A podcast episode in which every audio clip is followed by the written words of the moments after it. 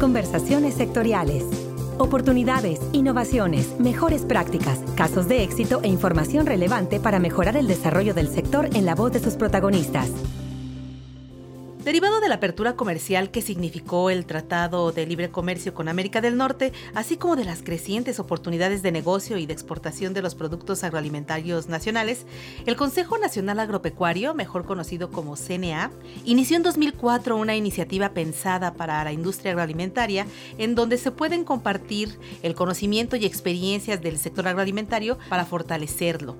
De manera que esta semana aquí en Conversaciones Sectoriales tengo el gusto de conversar y compartir con ustedes la participación del ingeniero Luis Fernando Aro Encinas. Él es director general del Consejo Nacional Agropecuario, con quien comentaremos sobre la organización de este foro que ya está a la vuelta, como se dice, y además, por supuesto, también tratar algunos temas de interés para FIRA.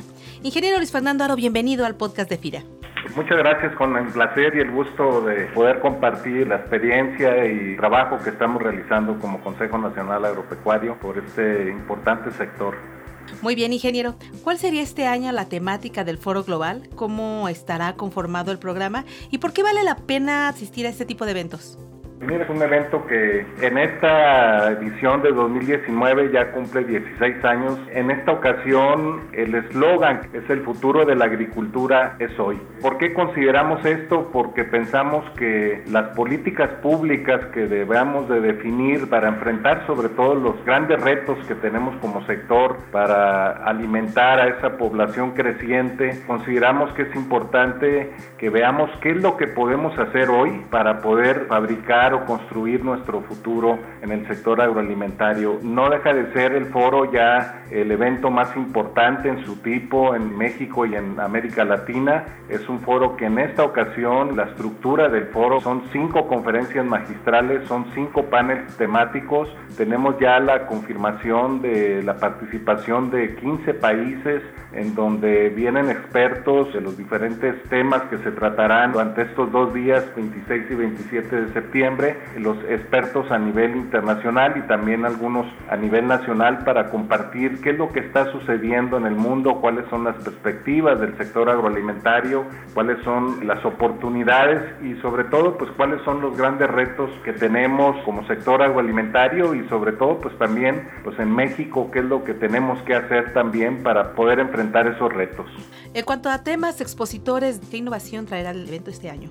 Mire, lo que traemos pues es ver también cuáles son las perspectivas, cuáles son las tendencias del sector agroalimentario a nivel mundial. Esto es algo importante porque el mundo está cambiando, la demanda de alimentos, inclusive el consumidor cada vez tiene una mayor exigencia en los productos y hay que estar preparados para ver esas grandes oportunidades. Un tema que es fundamental pues es el tema de la autosuficiencia agroalimentaria, que es un gran reto que tenemos. Hay una recomendación de la FAO que hablan de que cuando menos se pueda producir el 70% de lo que se consume y algo que es fundamental pues es conocer todo lo que son las innovaciones, cuál es el desarrollo tecnológico, todo lo que tiene que ver Ceci, con el tema de Big Data, de soluciones digitales, el tema de la robótica, del uso de drones, el tema de la biotecnología, que son avances tecnológicos que tenemos que conocer y qué es lo que están haciendo en otras partes del mundo. Tenemos otro tema que consideramos que es fundamental, que es la vinculación de los productores a las cadenas de valor, cómo nos podemos incorporar a la tecnología, al acceso a financiamiento, cómo pueden de alguna manera acceder a los paquetes tecnológicos que existen, a tener una comercialización más formal. Estamos hablando también de la economía circular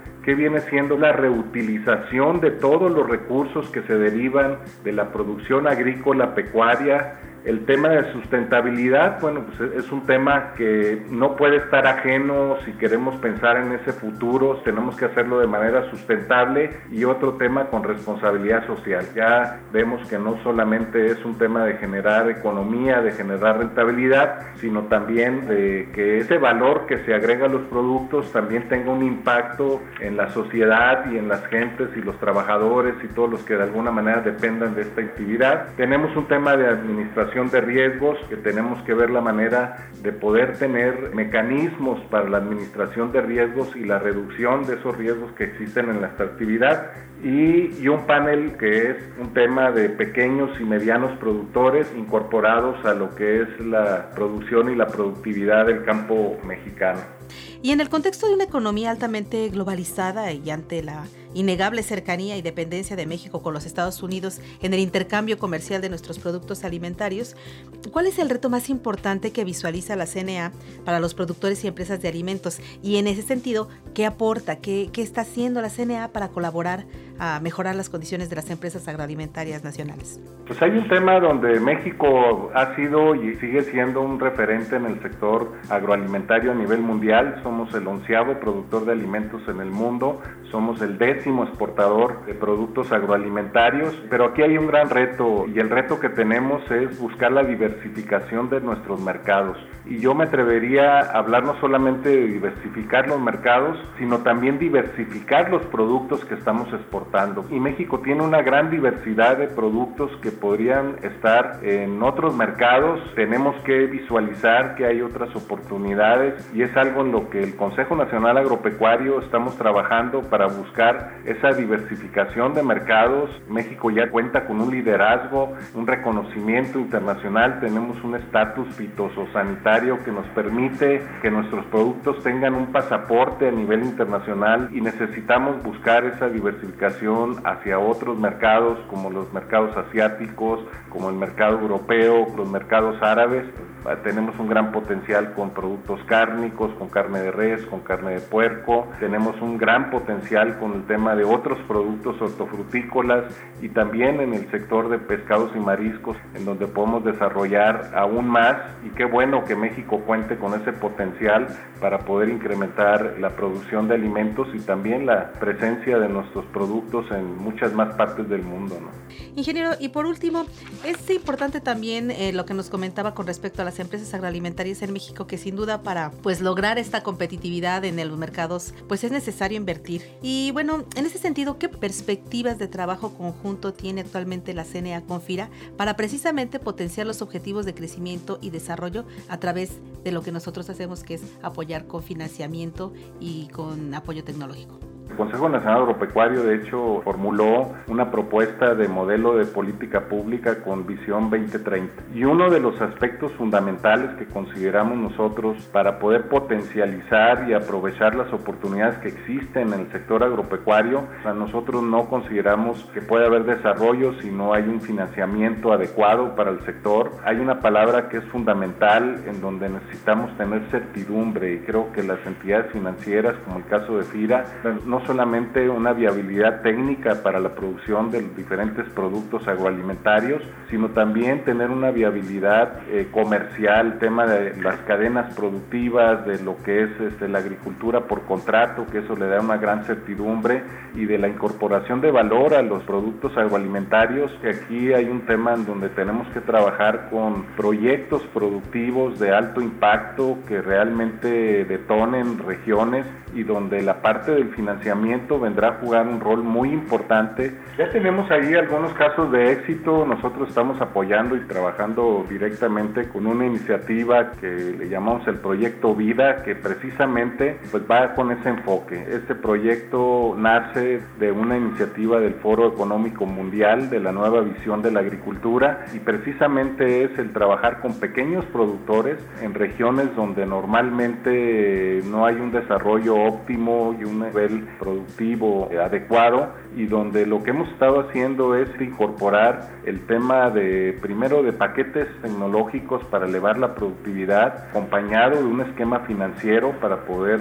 hacer frente a los costos de operativos. Y la otra es el tener garantizada la comercialización de ese producto en ese tema de incorporar a las cadenas productivas a esos pequeños productores y tenemos casos de éxito donde en un solo año hemos tenido incrementos de más del 40% de la producción y donde se ha mejorado prácticamente en casi un 30% el ingreso al productor. Creo que este tipo de modelos y este tipo de casos de éxito deberíamos de incorporarlos en otras zonas de la República y lo que queremos es hacerlo más extensivo esto y que sea un tema de ganar-ganar en donde se asegura por una parte la obtención de materias primas por parte de la agroindustria en este caso o del sector pecuario y donde el productor puede elevar su productividad y su rentabilidad por medio de estos esquemas que FIRA también eh, juega un papel muy importante siendo banca de desarrollo, de promoción del desarrollo del sector agroalimentario en nuestro país.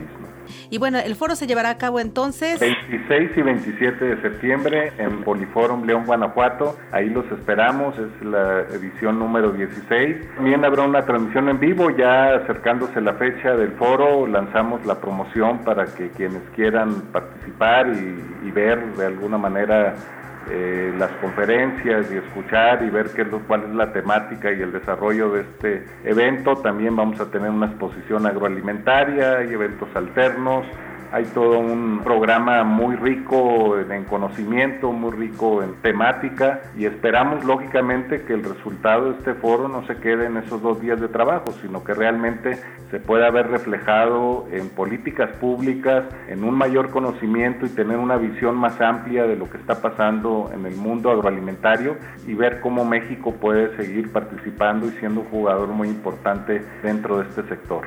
Ahí está, entonces estaremos compartiendo en el sitio de FIRA en internet, de la www.fira.go.mx, la liga de acceso al evento y por supuesto a las conferencias que sea posible compartir para que ustedes que nos escuchan en todas las oficinas FIRA del país y también para ustedes que nos escuchan a través de nuestras plataformas en internet, eh, en plataforma en iTunes y en Spotify, pues puedan dar seguimiento a algunas de estas conferencias.